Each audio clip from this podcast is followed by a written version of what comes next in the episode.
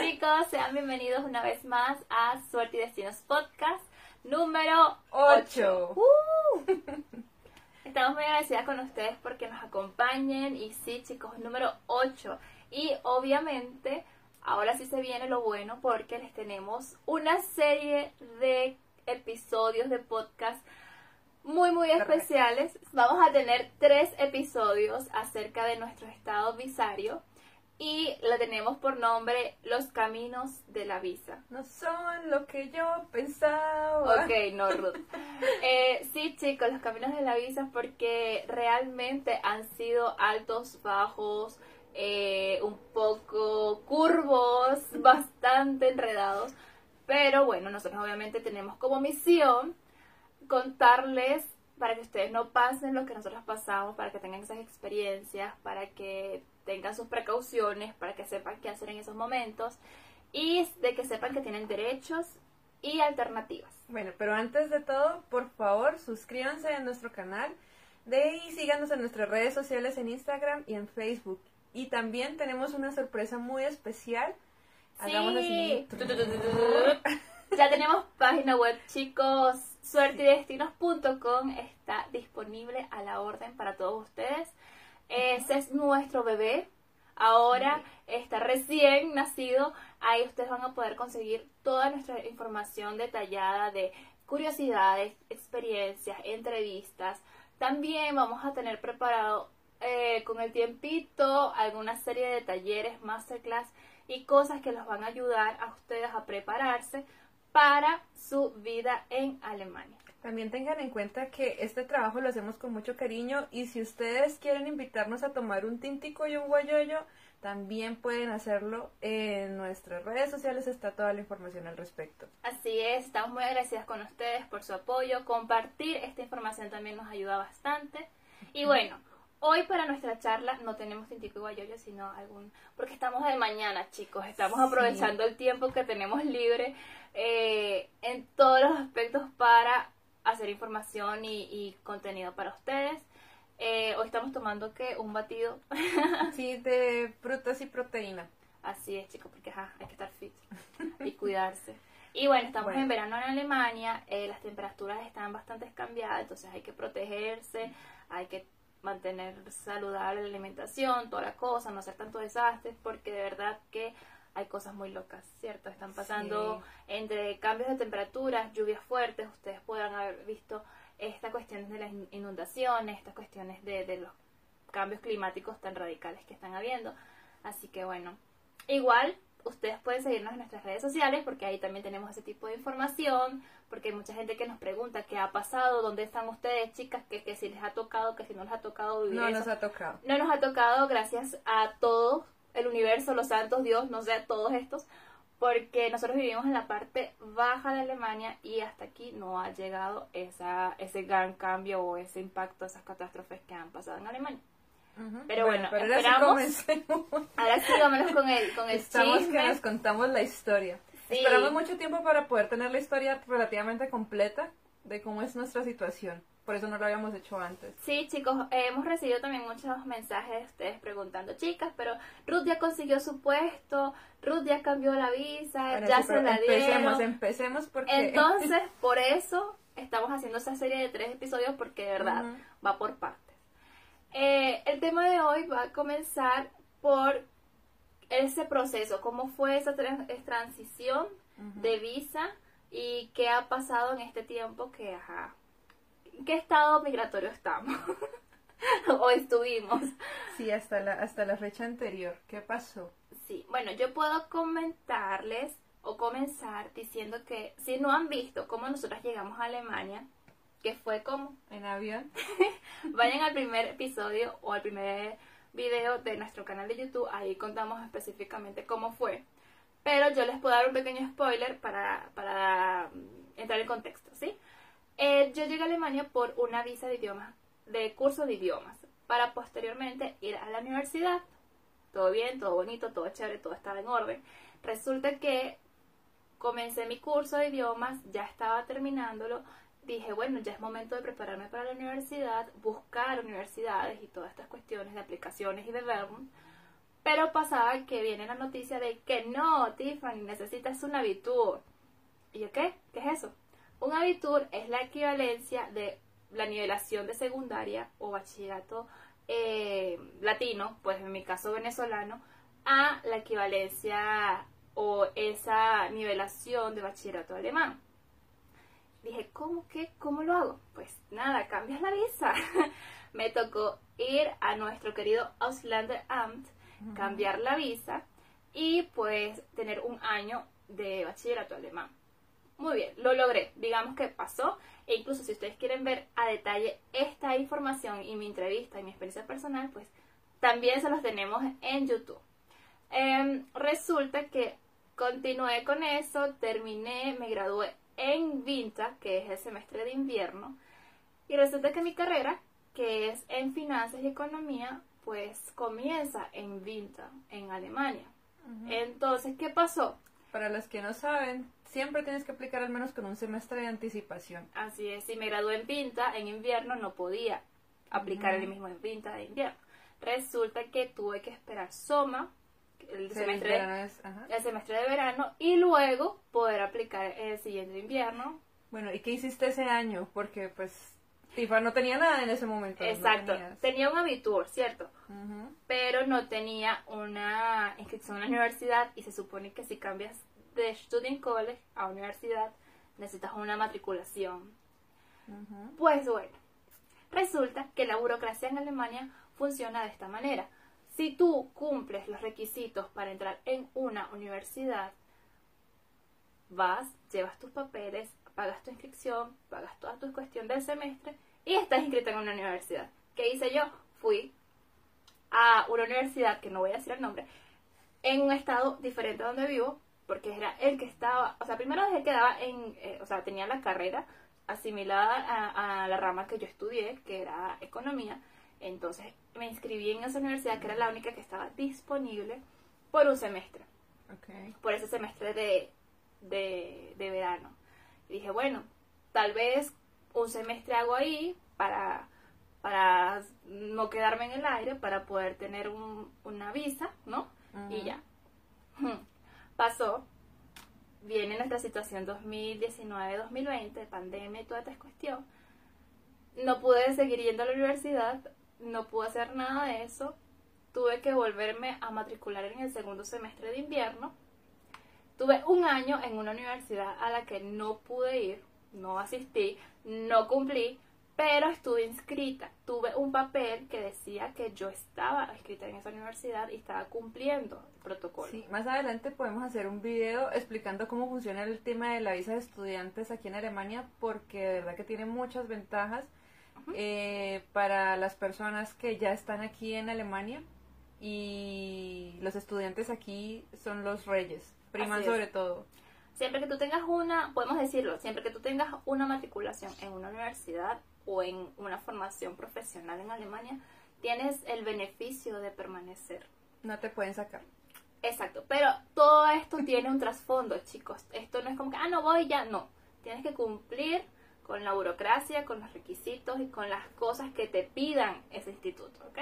Bueno, pasó, para hacerles el, la cuestión allí más directa, tuve un año en una universidad a la que no pude asistir, pasó digamos que ese tiempo dije, bueno, ni modo, me encargué en estudiar, en trabajar, seguí haciendo mi cuestión de formación de instrucción fitness, todo bien. Digamos que se aprovechó. Tuve un año sabático, ¿sí? Como le podemos decir. Obligatorio. Obligatorio, pero bueno, lo tuve, lo aproveché.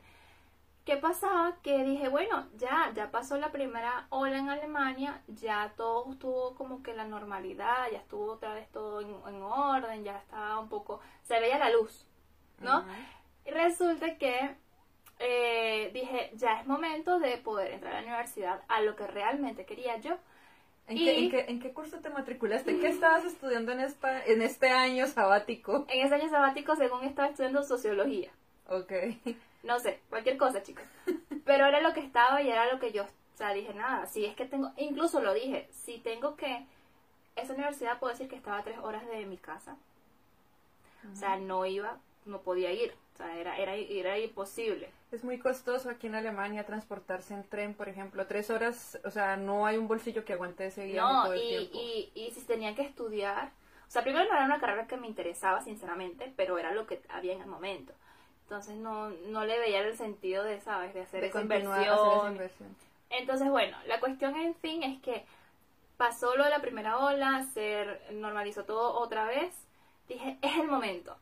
Fui a buscar universidades, fui a buscar cosas que me interesaran.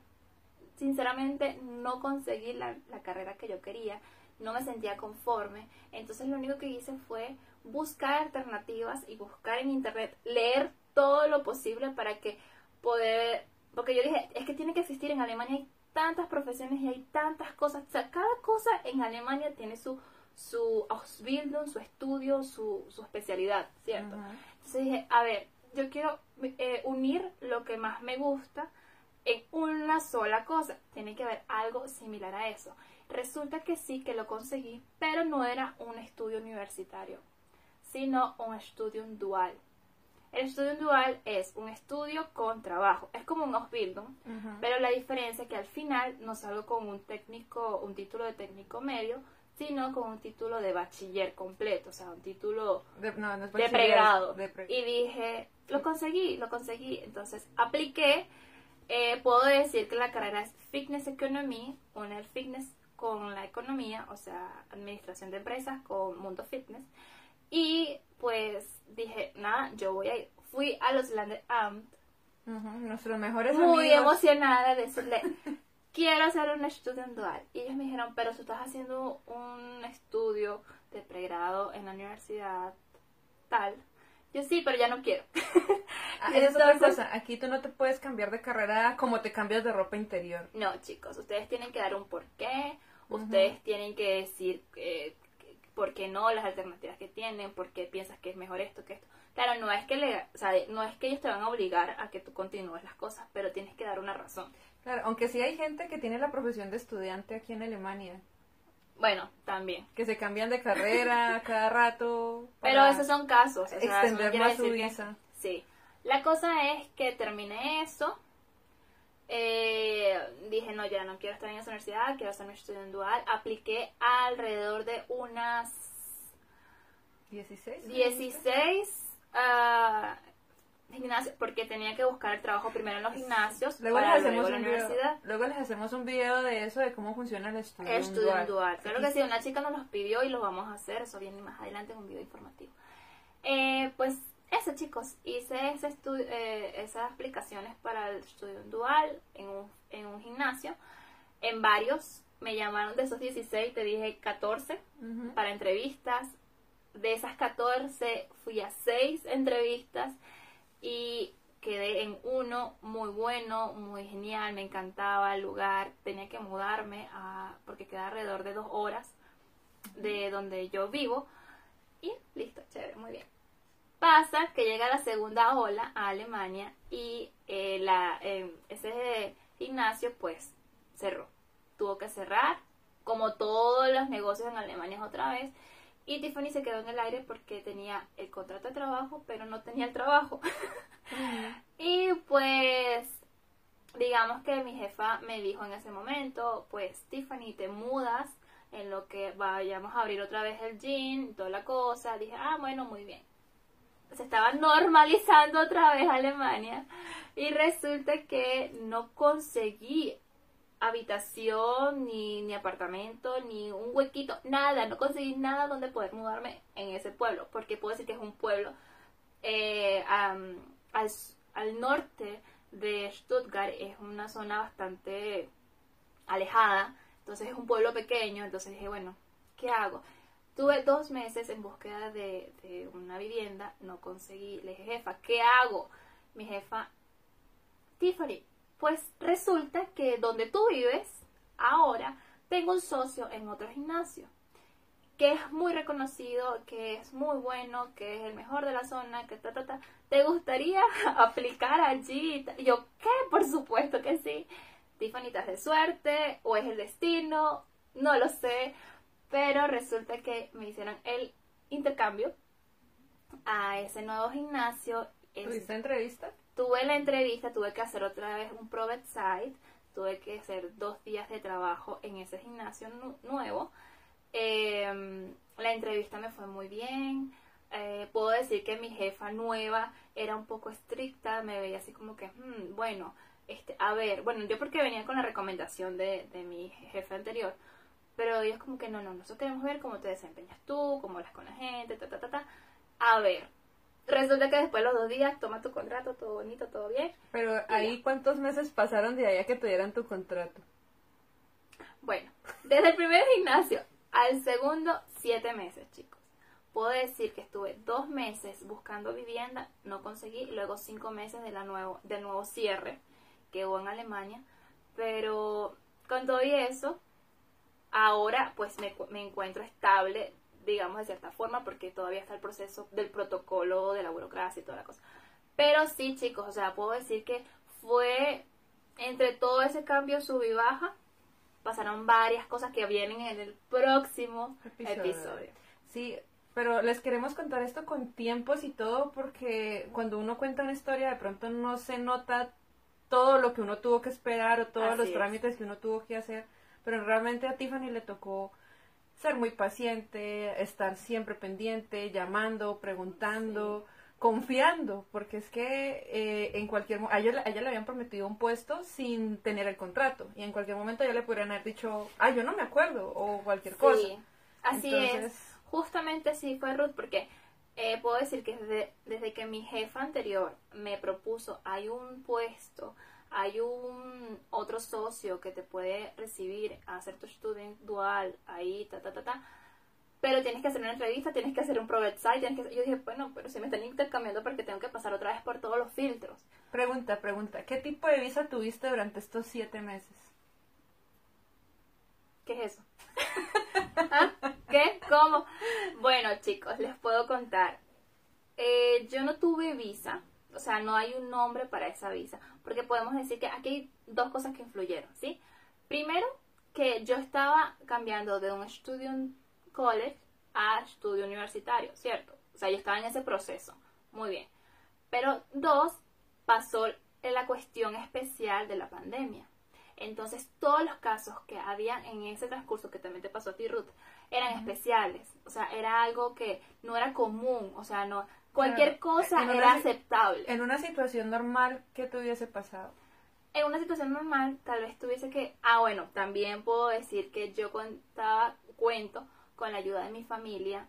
En Alemania yo cuento con un Verpflichtungserklärung, que es una carta de responsabilidad que tiene una persona nativa que tiene los recursos para cuidarme o, o tener mi seguridad en Alemania. Si no hubieses tenido eso, ¿qué te hubiera tocado hacer? Me hubiese tocado normalmente salir de Alemania, salir de la zona Schengen, salir de Europa a mi país o a un país de Latinoamérica durante seis meses hasta que tenga los recursos necesarios para volver a entrar a Alemania con una visa nueva.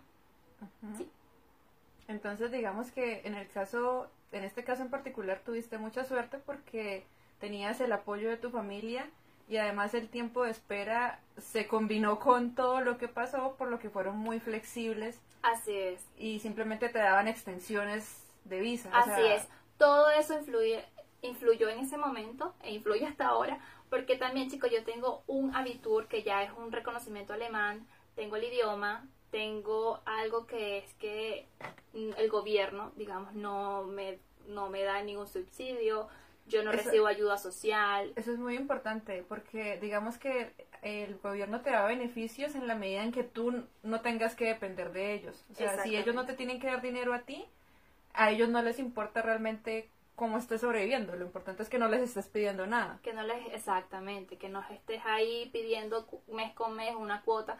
Eso es así. Y que obviamente yo estaba en proceso. No era como que yo estaba sentada esperando que llegara algo. No, yo estaba buscando, buscaba alternativas, llamaba, mandaba cartas. E, eso lo hemos aclarado en varios videos, que lo importante para tú continuar aquí en Alemania sin regresar a tu país es estar siempre buscando alternativas y razones que te den para quedarte acá, ya sea estudio, trabajo, inclusive hasta, eh, yo qué sé, opciones de voluntariado, Ausbildung. Lo importante es que ustedes siempre tengan algo que les permita quedarse en Alemania. Eso también, chicos. Normalmente cuando uno va al Slande Am, que es nuestro lugar favorito, Oficina de Eh, extranjería. sí, em, yo tenía entendido, porque yo, o sea, yo lo puedo decir, no, es que no, nunca pregunté, no, yo sí, pregunté muchas veces, si yo, ya que tenía eh, el Abitur, podía hacer una Ausbildung, o sea, una formación técnica. Y ellos me dijeron en ese momento que no, o sea, en ese año. Vamos a poner que fue en el 2018. Em, yo pregunté, ¿será que yo puedo hacer unos Ausbildung? Porque los Ausbildung empiezan o en invierno o en verano, o sea, ahí dependiendo. No es tan radical como en las universidades que empiezan en un solo semestre. Depende de la carrera también. Exacto, entonces yo dije, ¿será que yo puedo? ¿Sabes? Por el transcurso, dije, tal vez hago dos años un, un dos años y medio un Ausbildung, luego entro a la universidad. Ellos me dijeron rotundamente que no, que no se podía. Dije, bueno, está bien, ni modo. Pero resulta que ahorita que fui a hacer el proceso para mi estudio en dual, la chica me dice, ah, pero tú también pudiste haber hecho un Ausbildung. Claro, ahí lo que, lo que pasa es que muchas veces ni siquiera ellos saben qué cosas te permite hacer tu visa. Entonces, digamos que por el tema legal, eh, nosotros recomendamos, esto lo aprendimos también, de que si tú revisas en tu documento ID tu número de referencia, ahí aparece todas las opciones de información visaria que tienes. Entonces, nosotros no sabíamos. Nada, chicos, esto no sabe. Aunque yo preguntaba, aunque yo decía, Te pueden decir una cosa, luego te pueden decir otra. Pero siempre, siempre hay que buscar información adicional, extra, moverse. No creerles todo lo que dicen. Si ellos te dicen un trámite dura dos semanas, eso no es cierto. Ustedes pueden llamar a preguntar y estar siempre No pendientes. pierden nada, chicos. se pierde Llamando, exigiendo un poquito. Sí. Pero sí, o sea, hasta ahí yo les puedo contar mi parte. Puedo decir que ahora hay un estatus seguro de visa porque ya está en el proceso, o sea, está en la duración hasta que me entreguen mi, mi carnet, pues. Pero pasó. En el próximo episodio les vamos a contar esas sub y bajas que hubieron en, en ese transcurso de tiempo. Ahora, querida Ruth, te toca a ti, porque es que muchos chicos han preguntado. ¿Qué ha pasado con Ruth? Ellos, o sea, si ustedes esperamos que nos sigan en Instagram, siempre estamos montando nuestro día a día. Y hace poco Ruth estuvo en Frankfurt. Nos han preguntado qué ha pasado con Ruth, porque muchos, eh, como ella, quieren venir con un voluntariado, quieren venir a Alemania con otras opciones. Entonces, ¿qué ha pasado con Ruth después de que terminó su voluntariado? Quedó ¿a dónde? ¿Bajo el puente? Más o menos. No, no vivo bajo el puente. Ok, cuéntanos, Ruth, ¿qué ha Bueno. pasado? ¿Cómo fue tu proceso? ¿O cómo ha sido ese desarrollo de visa, estatus? Bueno, eh, para los que de pronto no escucharon eh, en, en podcasts anteriores, eh, de manera muy corta, yo vine aquí con una visa de voluntariado que estaba con una vigencia de un año. Fue alargada seis meses por temas de la pandemia, porque en el lugar en el que yo estaba, siendo sincera, digamos que eh, el tutor que nosotros teníamos a cargo, que nosotros la apodábamos Laura Cana, no es que haya sido muy elocuente y colaboradora con nosotros, así que nosotros, hablando con el grupo de colombianos que llegamos a ser voluntarios en este lugar, siempre teníamos que valernos de nuestros amigos alemanes que conocíamos o de nuestra propia cuenta para solucionar nuestros problemas. Por el tema de la pandemia, pues no nos podíamos regresar, entonces obligados nos dieron seis meses adicionales en este proyecto. Entonces, eh, ahí la idea fue desde ese primer momento empezar a buscar qué otras opciones había y pues yo empecé a aplicar a lo que fuera, ya fueran trabajos, ya fuera Ausbildung, ya fuera otros proyectos, lo que fuese. Pero resulta que ahí me di cuenta de que si tú vienes de, em, eh, de países que no, son de- de- que no están dentro de la Unión Europea, normalmente tú no puedes tomar directamente cualquier tipo de trabajo. Por ejemplo, trabajar en un supermercado o trabajar como un asistente o alguna cosa, eso tú no lo puedes hacer. ¿Por qué? Porque normalmente hay un protocolo que, lo que decía Tifa, te obliga a regresarte, a hacer los trámites desde tu país y volver y, y- y hacer algunas cosas. Entonces, me dijeron, no es posible, nosotros no te podemos dar ese trabajo. O sea, nosotros, eh, eh, nosotros no podemos hacer ese cambio, pero tenía dos opciones. o buscaba un Ausbildung o buscaba un trabajo como ingeniera, como ingeniera porque yo hice la homologación de mi título aquí en Alemania. Pero entonces, para llegar a esa conclusión, lo que sucedió fue que justo cuando terminé el, voluntariado, eh, yo no sabía eso. Entonces yo hablé con mi jefa del ancianato y yo le dije, venga, yo me puedo quedar aquí trabajando como Flegen Assistenting, que es asistente de cuidado. Y ellos me dijeron, no, sí, sí, tranquila, quédese aquí trabajando, no importa, no pasa nada. Se acabó mi contrato voluntario y al día siguiente empecé a trabajar como un trabajador normal. Eran las mismas funciones, solo que con un sueldo de trabajador. Entonces empecé a trabajar, llamé a los Lender Amt y yo dije, voy a empezar a trabajar, tengo el permitido y me dijeron, no, sí, eh, pero tienes que sacar un ficción Bescheinigung, que es una extensión de tu, de tu visa mientras haces la solicitud de tu nueva visa. Yo hice los trámites, mandé los papeles, pedí la cita, me llegó mi ficción Bescheinigung justo una semana después de que empecé a trabajar en este ancianato. Y cuando yo leo mi ficción Bescheinigung, ahí dice, esta persona solo puede ejercer como voluntaria, no tiene permitido trabajar. Y yo, ¿qué? O sea, Yo llevo una semana aquí trabajando y me están diciendo que no puedo hacerlo. o sea, quiere decir que en tu en tu ficción Beschanigum decía que tú todavía eras voluntaria, que no tenías permiso de trabajo y no podías hacer ninguna otra labor que no sea de voluntario. Exactamente. Esa es una limitante del- de, de la visa de voluntariado y es que te restringe solo a ser voluntario, así tú ejerzas las mismas funciones que un trabajador, pero no tienes el permiso de trabajo. Y si tú no tienes el permiso de trabajo, tú no puedes trabajar. Entonces yo dije, tengo que solucionar esto porque si llega el primer mes de sueldo y el Estado alemán se llega a dar cuenta que yo recibo un sueldo sin tener permiso de trabajo, se meten en un problema ellos y me meto en un problema yo. Y es un problema muy grave. ¿Qué te ha- hubiera pasado en caso? Pude, ah, bueno, en el peor de los casos, deportación, pero pude haber recibido multas y sanciones por el tema de impuestos, porque estoy incumpliendo la ley. Entonces, eh, digamos que salir de, de- con una deportación o con un tema así es algo que uno no aspira porque te niegan la entrada a 22 países de Europa, entonces y tienes que esperar tiempo. tienes que esperar más de cinco años para volver a intentar. Entonces yo dije, no, esto tengo que solucionarlo. Hablé con, con mi jefe, hablé con la gente de la Ausländer Amt.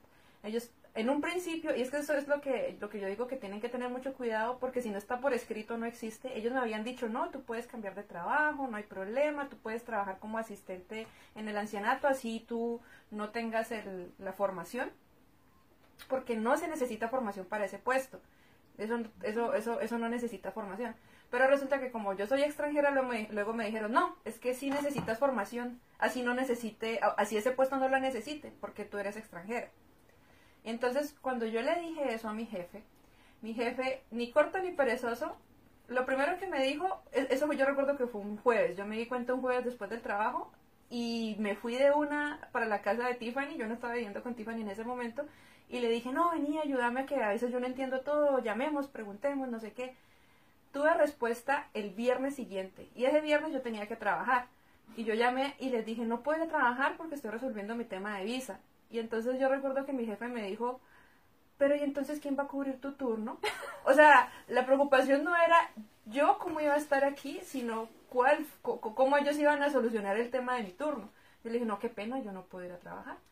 Resulta que ese mismo viernes averigüé todo lo que ya les dije al principio y me llamó mi jefe y me dijo, lo siento mucho, pero tienes que dejar eh, tu apartamento a partir de este momento porque el- este mismo ancianato me daba el apartamento donde yo estaba viviendo. Tienes que dejarlo todo y tienes que irte ya. Me lo dijo el mismo viernes. O sea, aquí podemos decir, hacer un paréntesis, que si tú no hubieses buscado esa información, si no hubieses leído esa, esa información que te estaban dando en tu ficción Bescheinigung, no hubieses dicho a los de Amp lo que pasó, no le hubieses dicho a tu jefe que no podías trabajar por la situación de la visa, en ningún momento ellos te hubiesen dicho, mira, te me vas ya. Exactamente. Si hubieran, realmente, no, no, no hubieran hecho nada. Si me hubieran dicho un día para otro, chao, Exacto. y pare de contar. Y como ese tiempo que yo trabajé, pues no era legal, obviamente no me lo pagaron, se hicieron los locos y yo, bueno, está bien, no pasa nada, yo necesito solucionar mi problema. Afortunadamente con esta ficción Bescheinigung me dieron tres meses automáticamente de extensión. Pero resulta que mi jefe me dijo, no, tú tienes que irte del apartamento ya y tienes que dejar el país en dos semanas. Me dijo que tenía que dejar yo el país en dos semanas. Imagínense. O sea, yo jefe, ni siquiera el ni siquiera- departamento ni de. Exactamente. Entonces, imagínense uno en esta situación. Tú, como voluntario, sin sueldo, te dejan en la calle, básicamente. ¿Qué, qué hay que hacer? Pues no me puedo poner a llorar. Claro. Entonces, lo que hice fue llamar a la gente de, de- hablé con el jefe de este, de este proyecto de voluntarios, me dijo como que entiendo tu problema, pero no no puedo, hacer nada al respecto. Y yo, bueno, estoy por mi cuenta. Entonces hablé con la jefe encargada como de todo este tema del ancianato, la jefe que se encarga, esto pertenece a una congregación de cristianos.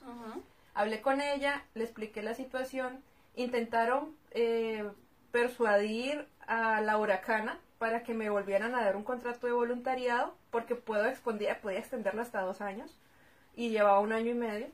Y ella dijo, no, lo siento, pero es que tú renunciaste al voluntariado, sabiendo que yo ya había cumplido mi año y medio. Pero ella me dijo que no. Y luego me di cuenta que eso era como hacer una llamada y decir, ah, venga, es que vamos a extenderle tres meses más o seis meses más. Pero realmente no quisieron hacerlo. Simplemente no tenían la voluntad. de Exactamente. Entonces, muchos de estos trámites inclusive dependen solamente de que la persona tenga la voluntad de hacer una llamada. Por eso es que ustedes deben siempre estar pendientes y, y estas sorpresas pueden pasarle a cualquiera, de verdad que sí. Entonces, yo en ese momento decía, no, tengo que dejar el país en dos semanas, eh, no tengo dinero para los tiquetes. Entonces, de una Tiffany me dijo, no, si tú no tienes dónde ir, vente para mi casa, que aquí donde comen tres, comen cuatro. Entonces... Y podías con- dormir en la cama de rumba. no yo, sí, sí, yo tenía la, la camita de rumba ahí. Entonces, ni corta ni perezosa, me fui con Tiffany el, al día siguiente, el sábado. Hicimos comando SWAT. Buscamos toda la mudanza y nos vinimos a la casa. No. Exactamente. Y entonces nos mudamos, pues o sea, me mudé. Y yo, bueno, tengo dos semanas para encontrar algo. Empecé a buscar, empecé a, a hacer de todo. Tiffany llamó a sus amigos. Mejor dicho, eso hicimos de todo. Buscamos en todas las opciones posibles porque Ruth tenía que conseguir o un Ausbildung o un contrato de trabajo de ingeniería acerca de su profesión porque tenía el Ujú. título homologado, o sea, no podía más. Exactamente. Y entonces resulta que, bueno, yo volví y llamé a la oficina de extranjería. Yo les dije, venga, eh, se me va a acabar la visa en dos semanas. Eh, ¿Qué va a pasar conmigo? No tengo dónde, o sea, no tengo ya, de- mi, mi antiguo jefe me dijo que me, me tenía que mudar. Y entonces la persona revisa y me dice, pero usted recibió un ficción Bechai ningún como voluntaria. Y yo sí, pero no tengo contrato de voluntaria. No Me estoy dice, trabajando, no, no estoy, trabajando. nada. Y me dice, pero usted tiene una extensión de visa hasta el 16 de junio, digamos, un ejemplo, hasta tres meses más. Y yo, pero no tengo un contrato de voluntariado, porque ah, digamos que la- lo que me había dicho mi jefe era que yo tenía la visa mientras tuviese un contrato de voluntariado. Estuviese pero no, trabajando, Y estuviese trabajando, pero no tenía ni contrato de voluntario, ni, ni casa, ni absolutamente nada. Y ella me dice, pero es que usted tiene la visa. Yo le dije algo así como, pero literal estoy viviendo bajo de un puente. Y entonces me Ella, dice, y ¿y? ¿Tiene la visa?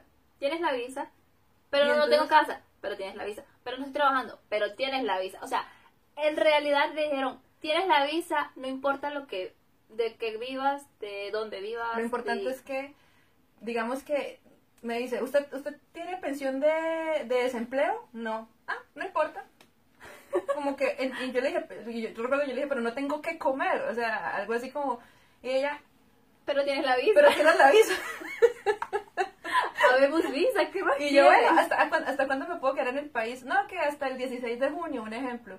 Y yo, Ok. ok, bueno, y colgué, y yo, Tifa, no me tengo que ir en dos semanas, me tengo que ir en tres meses. Ah, bueno, tenemos más tiempo. Y yo, bueno, entonces, lo primero que me aseguré apenas me desvinculé fue conseguir un seguro médico. Sí, chicos, porque esto es lo más importante Mm. para permanecer en Alemania. El seguro médico, o sea, es vital. Es obligatorio. Entonces, digamos que con, con el dinero que yo tenía, unos ahorros de alguna cosa, con eso yo dije, bueno, con esto pago el seguro médico. Afortunadamente tenía a Tiffany y a su familia que me ayudaron en ese momento. Así, ¿sí?